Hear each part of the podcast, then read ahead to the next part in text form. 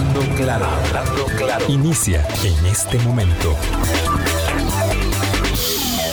Colombia. Con un país en sintonía, ¿qué tal? ¿Cómo están? Muy buenos días, bienvenidas, bienvenidos a una semana más de Hablando Claro, aquí en Colombia, la emisora que está en el corazón del pueblo. Un abrazo a todos aquellos eh, que nos acompañan, que mm, hacen parte de, nuestra, de nuestro foro deliberativo. Eh, eh, por supuesto muchas veces coincidiendo y otras tantas no, como sucede en el ámbito de la libertad de expresión del pensamiento, de las ideas, algo que valoramos eh, profundamente y a veces y a veces olvidamos también, pero que vale la pena recordar, sobre todo en un momento como eh, eh, hoy, como este día en particular, 19 de julio, cuando vamos a conversar con uno de los periodistas más reconocidos, probablemente el, más reconocido en, en, este momento en Nicaragua, que es Carlos Fernando Chamorro, de la dinastía periodística eh, de, los, de los Chamorro en Nicaragua y que nos va a ayudar a observar el momento cuando a las 4 de la mañana se iniciaron ya las celebraciones en Managua y otros puntos de la eh, geografía nicaragüense de lo que, eh, bueno, de lo que el régimen llama las celebraciones de la revolución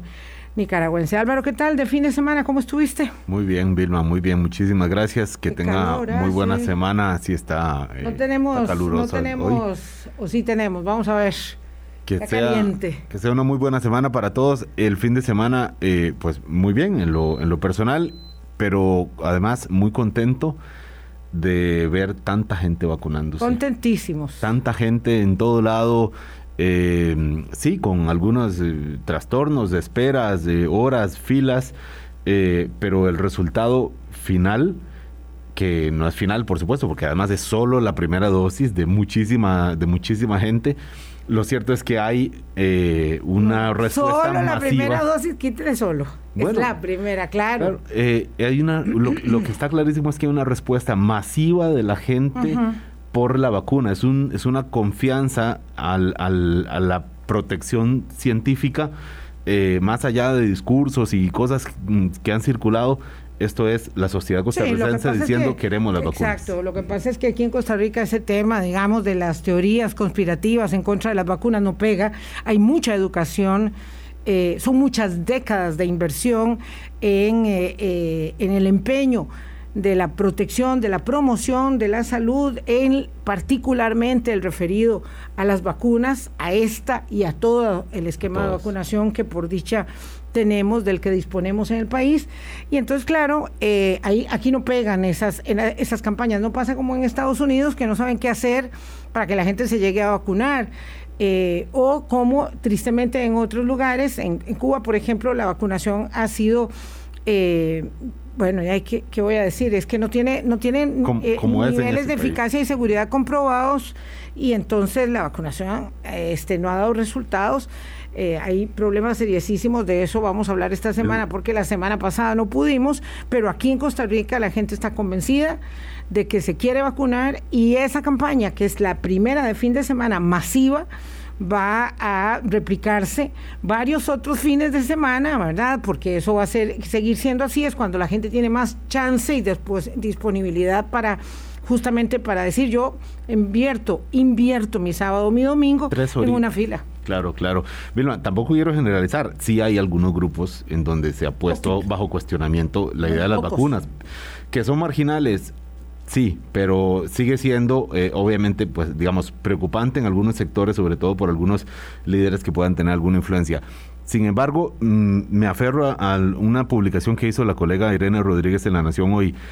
La primera dosis, o sea, faltan mucho. Las personas que se vacunaron este fin de semana no están protegidas hoy lunes. No, ni siquiera parcialmente porque primero tiene que pasar varios días para que esta dosis haga efecto y segundo, luego falta, mm, valga la repetición, repetición la segunda dosis dentro de 12 semanas aproximadamente. Entonces, por favor, por favor, no se nos ocurra hacer la fiesta o planear la reunioncita que hemos postergado mucho tiempo. Ahora sí que estamos vacunados. No, no caigamos en esa trampa porque realmente nos puede salir cara la, la inmunidad, eh, la inmunización completa se logra 50 días después de la primera dosis, ¿verdad? Hay un periodo entre la primera y la segunda y luego ya eh, un, un, lapso adicional para la inmunización completa. Ahora que se va estudiando además se va estudiando además cuándo será necesaria la tercera dosis, cuál es la incidencia de las variantes, eso lo vamos a ver después. Hoy conversamos, ya tenemos eh, conectado con nosotros a Carlos Fernando Chamorro, yo le agradezco muchísimo, este es el día que queríamos tener esta posibilidad y lástima, voy a ver en lo que vamos conversando, le echo un ojo a su artículo de hoy en Confidencial. Este es el, eh, uno de los medios periodísticos que Carlos Fernando dirige. Eh, en Nicaragua o desde el exterior, desde donde pueda hacer periodismo independiente y esta tierra se lo garantiza eh, por Ventura eh, para, para eh, enmarcar este tema de, la, de los 42 años de la revolución y de lo que está sucediendo desde el 2018 en un continuum de exacerbación de no solamente de la exigencia de libertad que pide también el pueblo nicaragüense, sino de lo que implica la conculcación del proceso político, a todas luces, no hay ninguna duda de ello para nadie, eh, la conculcación del proceso electoral de noviembre. Carlos Fernando Chamorro, muy buenos días, gracias por acompañarnos en Hablando Claro. Buenos días, Vilma, y un gusto estar con usted en Hablando Claro. Don Carlos Fernando, primero un acercamiento a este, eh, habría de suponer uno, sin sabor que eh, eh, mm, enmarca la celebración también, entre comillas, de 42 años de la, de la revolución, que un día generó tanta ilusión, tanta esperanza, tantos sueños a Nicaragua cuando se quitaba de encima la bota de la dictadura de los, de los Somoza. Bueno, la el triunfo de la revolución contra la dictadura de Somoza, en efecto, fue un momento de unidad nacional en Nicaragua, fue un momento de esperanza que trascendió nuestro país. Eh, se celebra hoy bajo otra dictadura, la dictadura de Daniel Ortega. La revolución realmente terminó en 1990, fue un ciclo de 10 años con sus luces y sus sombras, con sus logros y con sus grandes fracasos. Y luego hubo una transición democrática en Nicaragua, tres gobiernos que se sucedieron, el de mi madre Violeta de Chamorro, el de Arnoldo Alemán y el de Enrique Bolaño. Y Ortega regresó al poder en 2007 a través de un proceso electoral. Pero lo que regresó al poder con Ortega no fue nunca la segunda etapa de la revolución, como alega la propaganda oficial. Fue un gobierno que le dio continuidad a algunas de las políticas, sobre todo económicas, de los gobiernos anteriores y que en lo político se concentró en acumular el poder y convertirse gradualmente en una dictadura. Una dictadura que a raíz de las protestas de abril se convirtió también en una dictadura sangrienta, en una dictadura genocida que perpetró la peor matanza de la historia de Nicaragua en tiempos de paz. Y la gran ironía, Vilma, es que hoy eh, la forma en cómo se celebra esto en Nicaragua como una fiesta partidaria del Frente Sandinista, no como una fiesta nacional, eh, está enfocada precisamente en preservar el poder de Daniel Ortega. Es una fiesta que tiene dos componentes, el culto a la personalidad de Ortega y Murillo, y en segundo lugar, la reivindicación de la masacre de 2018. El lema de, este, de esta fiesta es el comandante se queda, el comandante que es el responsable de la matanza de abril 2018 y que ahora en este momento histórico del, del país está también anulando la posibilidad de que se pueda realizar una elección libre, transparente y competitiva el 7 de noviembre, porque tiene llenas las cárceles, no solo de, ciudadanos que protestaron en 2018, sino también incluso de precandidatos a la presidencia de la República. Ahí están los que derrotarían fácilmente a Ortega en una elección libre el 7 de noviembre y los tiene presos, como tiene presos a más de 15 eh, dirigentes políticos y opositores. esa es la tragedia de hoy. No es ninguna fiesta para los nicaragüenses, es simplemente un acto de reafirmación partidaria y del culto a la personalidad de Ortega, lo que se vivirá hoy en Nicaragua en algún momento de la tarde del día de hoy. Don Carlos Fernando, ¿qué mantiene atado? ¿Cuáles son los factores, los elementos que mantienen atado al régimen, al poder? ¿Por qué es tan difícil luchar y parece imposible eh, derrotarlo? Primero, hay que entender que hay una base social que respalda a Daniel Ortega. No es mayoritaria, pero es la minoría, digamos, más sólida, más consolidada políticamente del país. Representa aproximadamente una quinta parte o una cuarta parte del electorado, un 25%. Eh, eh, es muy importante ese respaldo. Es un respaldo en el que participan diferentes sectores sociales que han obtenido también beneficios económicos como resultado del clientelismo político del régimen. Pero sobre todo es importante entender que este es un régimen de concentración total del poder. Es decir, en Nicaragua no existe ninguna autonomía eh, ni de un sector del Poder Judicial, ni de la Fiscalía, ni del Congreso, ni del Poder Electoral. Hay una concentración total del poder que se administra de, manera vertical. Hay una, hay una politización y partidización de la policía que fue una policía nacional y hoy es una policía represiva, partidizada al servicio del régimen Ortega Murillo y hay una cooptación del ejército. En otras palabras, eh, Nicaragua no está bien.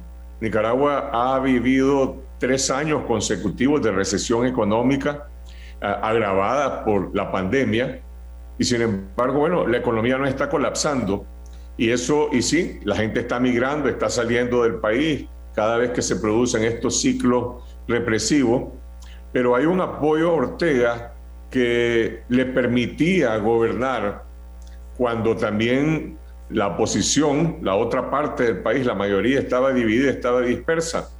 En el momento en que esta mayoría que no tiene un partido político, que tiene una identificación, nosotros decimos en Nicaragua, azul y blanco, es el color de la bandera nacional, porque no tiene partido político, eh, salió a protestar y decide incluso encauzar la vía electoral, bueno, Ortega simplemente reprime con, dureza, es decir, la crueldad con que se ha ejecutado la represión en Nicaragua ha provocado un exilio masivo.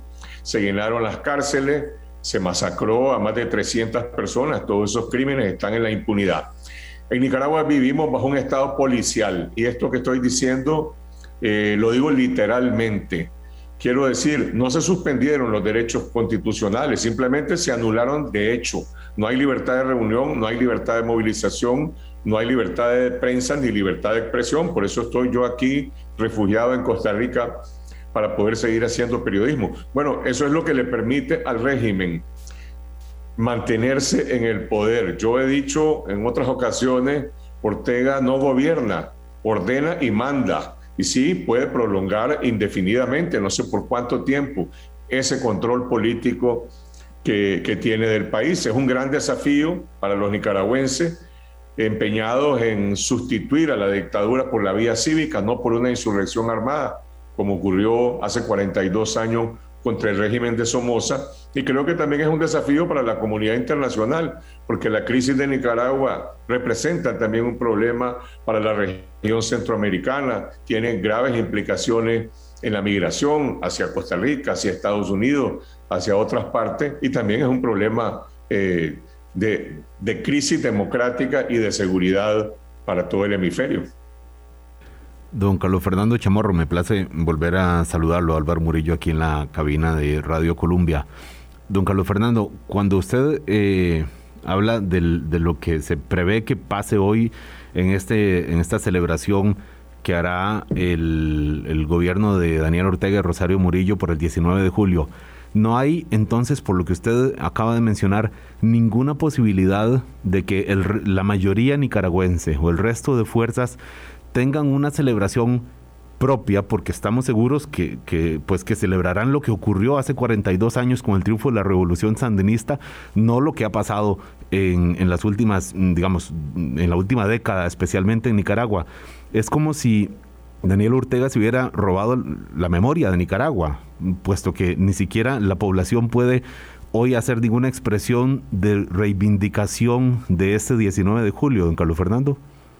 Bueno, yo, yo te diría que la celebración ocurrió ayer aquí en San José, en una marcha de nicaragüenses exiliados que no, que no salieron a reivindicar el 19 de julio, salieron a demandar la liberación de los presos políticos, salieron a protestar contra el cierre de la vía electoral en Nicaragua y a demandar libertad. Pero en Nicaragua no se puede celebrar ni el 19 de julio ni ninguna otra cosa, no hay libertad de reunión. Es un delito impuesto por las vías de hecho que los ciudadanos salgan a las calles con una bandera azul y blanco. Hay un joven eh, que está preso y le clavaron cinco años de cárcel porque salió a protestar exhibiendo la bandera azul y blanco y salió a quemar la bandera del Frente Sandinista. Bueno, le, cayó encima la policía.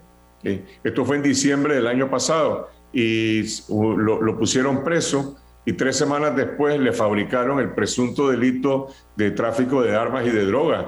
Y ahí está, cinco años de cárcel. Pero volviendo al 19 de julio, esta es una fiesta que no es una fiesta nacional, es una fiesta que se convirtió en una celebración partidaria y por lo tanto los nicaragüenses, eh, aunque los que pertenecen, digamos, a mi generación, que ya no somos tan jóvenes y que vivimos con esperanza el derrocamiento de la dictadura y otros también que lo vivieron con frustración porque la revolución tampoco llenó las expectativas de democracia eh, que propuso, a pesar de que nosotros eh, tenemos ese recordatorio de lo que significó ese momento como una esperanza para Nicaragua, hoy está completamente vaciado de contenido. Y el mismo Frente Sandinista ni siquiera es una institución política, es una institución que está en efecto eh, secuestrada, absorbida por el control de una familia y vaciada de, vaciada de contenido político. Y hago este paralelismo. Es cierto que los orígenes de Ortega y Somoza son distintos de la dictadura somocista y la dictadura sandinista, pero hay ciertos elementos eh, comunes. También Somoza vació de contenido el liberalismo en Nicaragua y el Partido Liberal Nacionalista se convirtió en un partido somocista, así como el Frente Sandinista hoy es un partido simplemente orteguista y, está controlado y dominado por una pareja presidencial que pretendía imponer en Nicaragua una dinastía como la de los Somoza. La señora Murillo está en la línea de sucesión constitucional y de no ser por la rebelión de abril, posiblemente estaría proponiéndose para ser la candidata de la sucesión el 7 de noviembre. Eh, todo eso de alguna manera entró en crisis con estas protestas, pero las protestas tampoco han logrado ni separar del poder a Ortega y Murillo, ni consolidar una ruta de transición democrática. Es decir, Nicaragua hoy está en una situación de incertidumbre total y yo diría de, de parálisis, ¿no? Don Carlos Fernando Chamorro, periodista que nos acompaña en el exilio hoy, eh, haciendo periodismo independiente para Nicaragua, por Nicaragua, por su libertad. Vamos a hacer una pausa, son las 8.19. Que eh, hay muchas incertidumbres, dice él, pero hay una gran certeza. Es que se queda con la elección Daniel Ortega y Rosario Murillo el 7 de noviembre. Y entonces, ¿qué? Después de esa elección, porque pareciera eh, que la historia está escrita en términos de esas votaciones que no serán elecciones libres, transparentes, independientes. Por supuesto que el señor va a ganar, la pareja va a ganar. ¿Qué hay después del 7 de noviembre? ¿Por qué eh, apostar o qué apostar más bien a que la comunidad internacional pueda hacer en momentos en donde el mundo, cada quien tiene sus graves, severos, eh, problemas que le ocupan y el multilateralismo da eh, pocos frutos, pocos resultados concretos. Ya volvemos. Hablando claro. Colombia.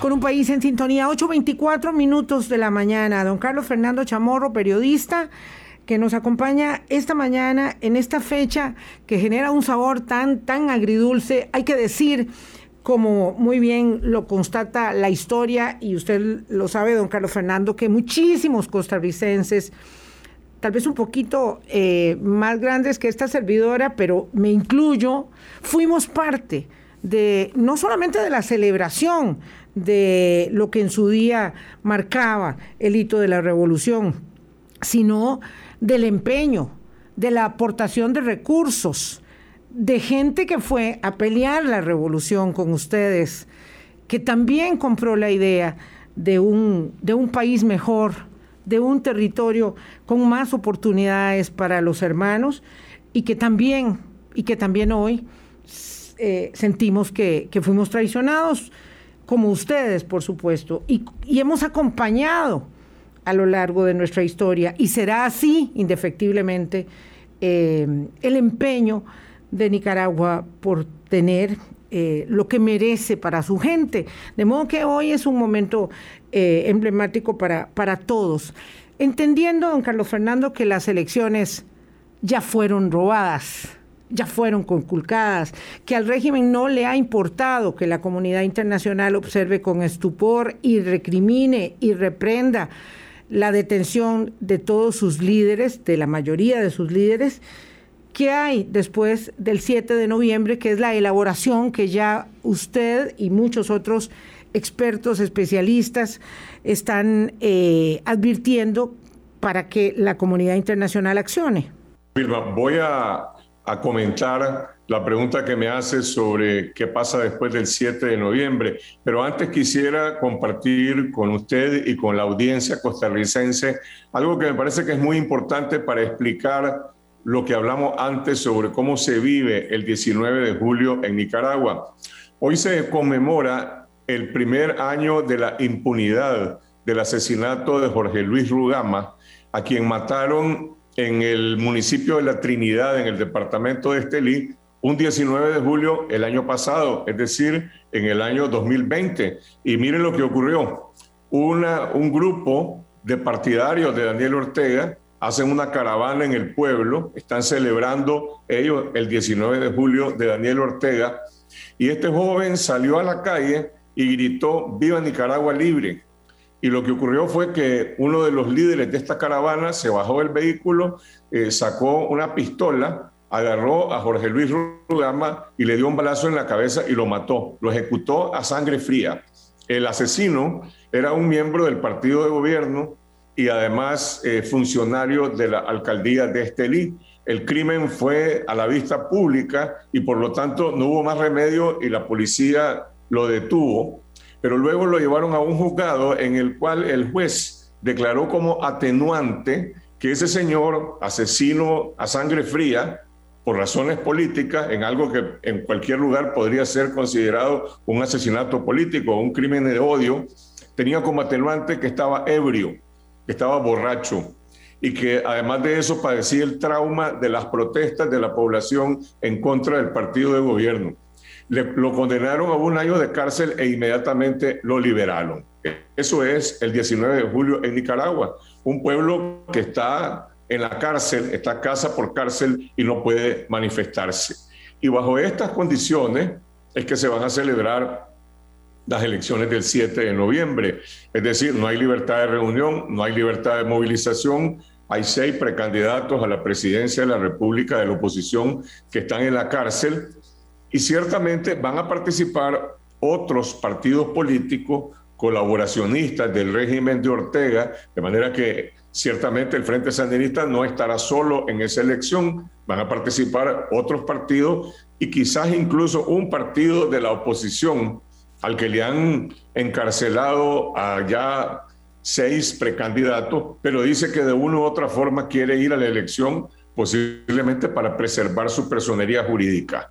Bajo esas condiciones, en las que además el poder electoral está controlado por el partido de gobierno, los magistrados del poder electoral son del FCLN, evidentemente eh, y, no hay, y también se ha prohibido el derecho de la observación nacional e internacional, al menos los, eh, digamos, eh, representantes de la comunidad internacional con los que yo he hablado como periodista, estoy hablando del Centro Carter, estoy hablando de la Comisión Interamericana de Derechos Humanos o del ex europarlamentario Ramón Jauregui que yo entrevisté el día de ayer, que dicen, bueno, para la comunidad internacional estas elecciones no son elecciones democráticas y por lo tanto el resultado de esta elección no va a tener un reconocimiento político ni diplomático. Es decir, Daniel Ortega, en efecto, va a reelegirse el 7 de noviembre sin competencia política, sin transparencia, en unas votaciones en las que no está en juego el poder, porque no es posible, los competidores están presos. La pregunta es, ¿qué impacto tendrá esto en la legitimidad de su gobierno ante la comunidad internacional, ante Centroamérica, ante América Latina, ante Estados Unidos, ante la OEA, ante la Unión Europea. Algunos líderes internacionales se están adelantando a decir, bueno, ese gobierno no tendrá reconocimiento y eso tiene consecuencias en las relaciones que el gobierno de Nicaragua hoy tiene con el Fondo Monetario, con el Banco Mundial, con el Banco Interamericano de Desarrollo, con el Banco Centroamericano de Integración Económica. Eh, yo no puedo adelantarme eh, a predecir cuáles serán esos impactos. Lo que está claro es que eh, Ortega va a gobernar sin legitimidad y está empujando a su propio gobierno a un abismo que puede tener diferentes tipos de, de consecuencias. Obviamente el régimen no va a dejar el poder por su propia, por su propia iniciativa, y lo único que uno puede suponer es que se requiere de mucha presión diplomática, política y también de una presión nacional para salir de esta crisis. Y la única salida es anular esas elecciones, las, que va a haber el 7 de noviembre, y convocar a nuevas elecciones. ¿Se puede hacer eso con Daniel Ortega y Rosario Murillo en el poder? Probablemente no. Probablemente Ortega jamás aceptaría esa, esa, esa solución de anular esas elecciones. Entonces, ese es el dilema que va a enfrentar los nicaragüenses y la comunidad internacional en el año 2022. Don Carlos Fernando Chamorro, que nos habla desde aquí cerca, desde Costa Rica, en donde vive su segundo exilio y donde está pendiente también de la situación de, directamente sus, hermanos, eh, su hermana cristiana, eh, eh, que, también, digamos, fue detenida, que están en su casa, eh, en esta nueva ola de represión de Daniel Ortega durante el mes de, junio. En, don Carlos Fernando, usted en, una conversación que, en una entrevista que me dio para, para Reuters también decía que obviamente la llave de presión más fuerte es la llave financiera, la llave de los recursos económicos para que Daniel Ortega se sostenga o no, para que su gobierno se sostenga o no. Eh, y vemos cómo algunos bancos, por ejemplo, el Banco Centroamericano de Integración Económica, el Banco Interamericano de Desarrollo, siguen eh, suministrando recursos que de alguna forma le permiten sostenerse a Daniel Ortega. ¿Hay posibilidad desde la comunidad internacional de cerrar estos ductos? Eh, para, para hacer una presión efectiva más allá del no reconocimiento y de las condenas diplomáticas que pueda recibir eh, el gobierno de Daniel Ortega y las fraudulentas elecciones que tendremos en noviembre? Mire, sin duda, creo que los organismos multilaterales de crédito y los organismos regionales enfrentan también eh, un dilema en relación a si deben seguir financiando a un régimen violador de los derechos humanos, violador de su propia constitución y al mismo tiempo que está anulando las posibilidades de un proceso democrático. ¿De qué manera pueden hacerlo sin perjudicar a la sociedad nicaragüense, sin perjudicar al país? Eh, ¿Tienen o no los, los, el mandato de, de, de otorgar financiamiento que debe de, de alguna manera eh, tomar en cuenta eh, el respeto a los derechos humanos, el respeto a la democracia, esas cláusulas democráticas que existen en otro tipo de convenios eh, internacionales. Son las preguntas que, que, tienen que hacerse pues, los, que encabezan estas organizaciones, que a final de cuentas son representantes de gobierno. Los, los socios principales del Banco Interamericano de Desarrollo, pues son los gobiernos, como también ocurre con los socios del Banco Centroamericano de Integración Económica, que no solo son los gobiernos de Centroamérica, sino también son los socios extrarregionales. Ahí está España, ahí está Corea del Sur, ahí está Taiwán, ahí están otro gobierno. Yo creo que es un asunto de voluntad política, de reconocer la gravedad de esta crisis y de encontrar formas de ejercer eh, ese tipo de presión. Ahora, el gobierno de Ortega tiene sus propios mecanismos de financiamiento y el principal es la recaudación tributaria. Hay una política extorsiva de recaudación de impuestos que es lo que le permite asegurar el pago de la planilla del Estado, el pago de la policía, el pago de los paramilitares, el pago de esas fuerzas ilegales que forman parte eh, de la represión. Y también hay que decir que la economía nicaragüense, aún en medio de esta crisis,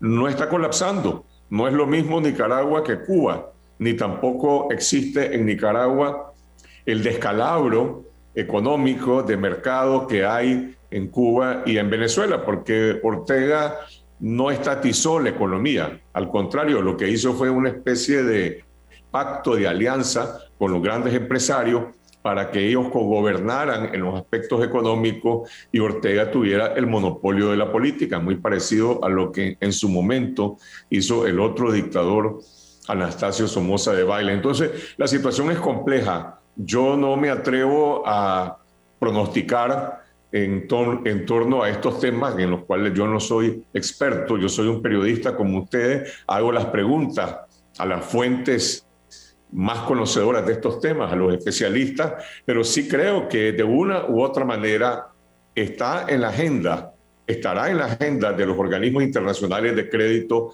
eh, cómo manejar esta crisis de Nicaragua.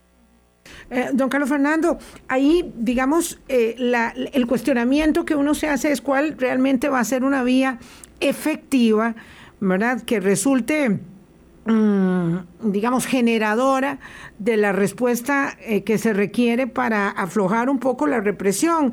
Porque vamos a ver, de detenciones arbitrarias eh, estamos, mm, digamos, constatados que, que, que, que, no hay, digamos, ninguna inhabilitación para el régimen de, de actuar así. De respeto a los derechos humanos, mm, se nos reirán en la cara cuando les hablemos de esos argumentos. Eh, y de voluntad política, ahí es donde quiero situar el tema de los organismos multilaterales, no solamente de los económico-financieros, sino de eh, la OEA, de la, eh, de, la Unión Europea, incluso de los gobiernos que, como Estados Unidos y Canadá, han echado mano de las sanciones económicas para miembros de la familia presidencial o del núcleo duro de funcionarios de mucho poder, como los del ejército, realmente uno se cuestiona cuán efectivo puede ser esto cuando lo que demuestra el régimen es que le importa poco eh, cómo lo vaya señalando el resto del mundo. Bueno, es cierto, estamos ante una dictadura, la irracionalidad de las dictaduras no se rigen por parámetros democráticos. Ortega ha construido su propia narrativa para sus partidarios y seguramente el día de hoy hablará de eso, hablará de Cuba, hablará de la crisis cubana y va seguramente a inscribir su propia crisis dentro de la crisis cubana, alegando que él es víctima, objeto de una conspiración internacional, que es la narrativa que ha utilizado para justificar las matanzas y ahora para justificar el encarcelamiento eh, de los líderes de la oposición. Pero yo creo que la presión internacional tiene incidencia en la medida que está acompañada y coincide con una presión nacional. Yo nunca he creído de que eh, las dictaduras, menos la de Ortega y la de Maduro, y tampoco fue así en el caso de Somoza, puedan ser depuestas solamente por la presión de los organismos de derechos humanos, de los organismos financieros o de los gobiernos democráticos. Se requiere obviamente de una presión nacional y en el caso de Nicaragua hoy bajo estado policial, pues yo creo que Ahí está el peso que tiene el sector privado empresarial los grandes empresarios, las cámaras del sector privado y por el otro lado la Iglesia Católica que tiene un liderazgo moral eh, de mucha incidencia en la vida nicaragüense y también algunos de estos partidos políticos, eh, digamos, de oposición que todavía preservan su libertad. Yo creo que es imperativo, es imprescindible que se produzca una coincidencia entre la presión nacional y la presión externa. La Organización de Estados Americanos tiene también un dilema, tiene un desafío.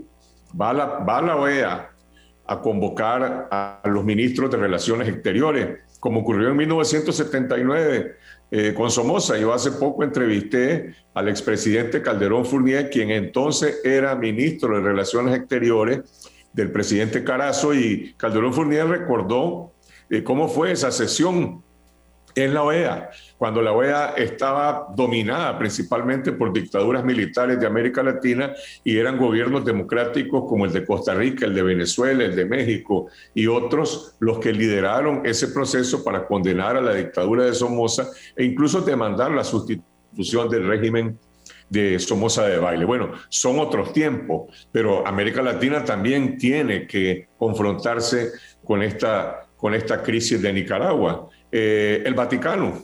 Bueno, hay un hecho también sobre el que el régimen de Ortega tiene que rendir cuenta.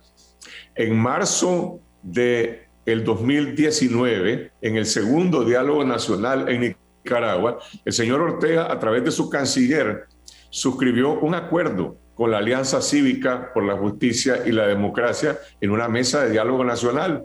Y ese acuerdo incluía la liberación de todos los presos políticos, cosa que solo se hizo parcialmente, pero incluye también la restitución de todas las libertades democráticas y constitucionales conculcadas en Nicaragua. Y ese acuerdo tuvo dos testigos, el nuncio apostólico de Nicaragua, Valdemar Sommertag, en representación del Vaticano y el Papa Francisco, y un representante de la OEA. Bueno, Ortega no cumplió. Yo esperaría que con el poder y la fuerza de influencia moral que el Vaticano tiene, también juegue un papel importante, si se quiere al menos en el aspecto fundamental eh, humanitario de esta crisis. Es imperativo que a Nicaragua regresen las comisiones internacionales de derechos humanos, la de la OEA, la CIDH y la de las Naciones Unidas, que fueron expulsadas por Ortega. Si no regresan las condiciones, y que regrese el obispo Silvio Báez, que está exiliado, el Papa le pidió que saliera del país para proteger su vida. Bueno, lo que el Papa, creo yo, debería de hacer es demandarle al gobierno de Ortega que no siga persiguiendo a los obispos, que no siga persiguiendo a la iglesia y que permita el retorno de las organizaciones internacionales de derechos humanos para que también los exiliados puedan regresar a Nicaragua. Yo creo que sí hay un margen de influencia de la comunidad internacional pero tiene que estar acompañado también de una resistencia cívica de la comunidad nicaragüense que gradualmente tiene que llegar a un punto en el que la tapa que bloquea esta situación eh, son los presos políticos. Tienen que liberarse todos los presos políticos y eventualmente llegar a la suspensión del Estado, del estado policial. Eh, ¿Cómo, ¿Cómo y cuándo se logrará eso? Solo puede ser el resultado de una presión máxima, política, cívica, diplomática, económica, nacional e internacional. Tantas acciones pendientes de tantos actores diversos fuera y dentro de Nicaragua, con lo que nos cuenta Carlos Fernando Chamorro eh, en este 19 de julio. Vamos a ir a una última pausa y ya volvemos, nada más un paréntesis, noticia de última hora, el Tribunal Penal de Goicoechea eh, decidió anular la fianza que había establecido para los empresarios Carlos Cerdas y Mélida Solís y deben volver a prisión preventiva al acoger esto, eh, esto al acoger la apelación de la Fiscalía en el caso Cochinilla. Vamos a última pausa y volvemos. Hablando claro. Colombia. un país en sintonía, 8.47 minutos de la mañana. La noticia, como reguero de pólvora, por supuesto, en el ámbito local, se ha anulado la fianza contra Carlos Cerdas y Mélida Solís y deberán volver a guardar prisión preventiva, decisión que se acaba de anunciar del juez Hugo Porter en eh, apelación. El caso continúa mañana, mañana conversamos. Don Carlos Fernando Chamorro, 42 años de revolución eh, conculcada, traicionada, robada.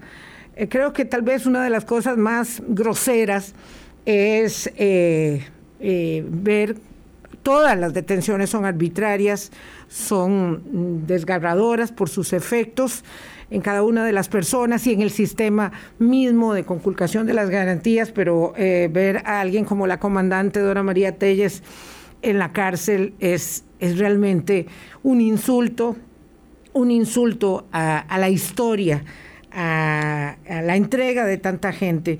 Mm, parece difícil que la comunidad internacional logre hacer algo, y me lo decía muy, muy bien este, nuestro amigo Félix Zumbado, cuando eh, en, Haití, en Venezuela, cuando se robaron las últimas elecciones y Juan Guaidó fue conocido, reconocido como presidente por 60 naciones del mundo, eh, y hay tal anclaje, ¿verdad? Tal dominio. Usted decía que confía en la resistencia del pueblo nicaragüense. Claro, porque el pueblo nicaragüense está hecho de, resistencia, ¿verdad? Eh, pero ¿cuánta gente ha tenido que salir? Usted mismo es expresión de eso para no terminar con sus huesos en la cárcel y conculcando eh, la, posibilidad de informar a, a sus conciudadanos. Entonces ahí eh, la limitación de la acción, llámese eh, Haití, Venezuela, Cuba, eh, marca también este derrotero en América Latina, Carlos Fernando. Ciertamente, y Nicaragua no es la única crisis que está, digamos, a la vista de la comunidad internacional. Está la crisis de Cuba, la de Venezuela, Haití, por mencionar solamente los hechos más recientes. Pero yo creo que en el caso de Nicaragua hay, hay ciertos elementos también de el, aspecto de esta crisis de derechos humanos. Es una crisis humanitaria que está provocando eh, una nueva ola de migración y que también es una crisis democrática. Permítame solamente referirme a la condición actual de los presos políticos. En Nicaragua hay 136 presos políticos, todos son reos de conciencia y de todos estos presos hay 26 que fueron capturados entre el 28, de, entre inicios de junio y, y la fecha actual. Ahí están los seis precandidatos presidenciales, mi hermana Cristiana Chamorro, Félix Maradiaga, Medardo Mairena, Juan Sebastián Chamorro, Miguel Mora y Arturo Cruz. Eh, todos ellos, excepto Cristiana, que está bajo arresto domiciliar y por lo tanto en su casa ha tenido, aunque está aislada completamente, ha tenido la oportunidad de tener visitas de sus hijos y familiares más cercanos.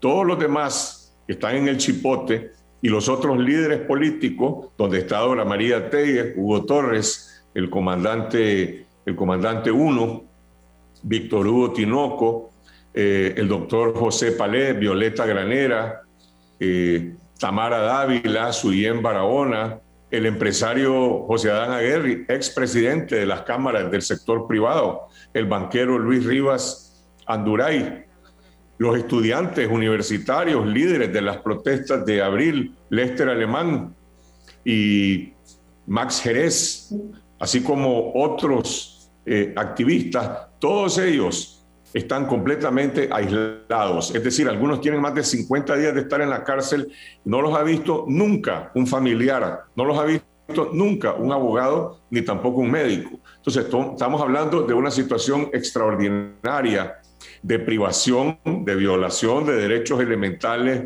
eh, no solamente del derecho a la defensa, sino del derecho elemental eh, de estos prisioneros que requiere de una acción, que requiere de una, digamos, eh, de una, de una demanda de, emergencia.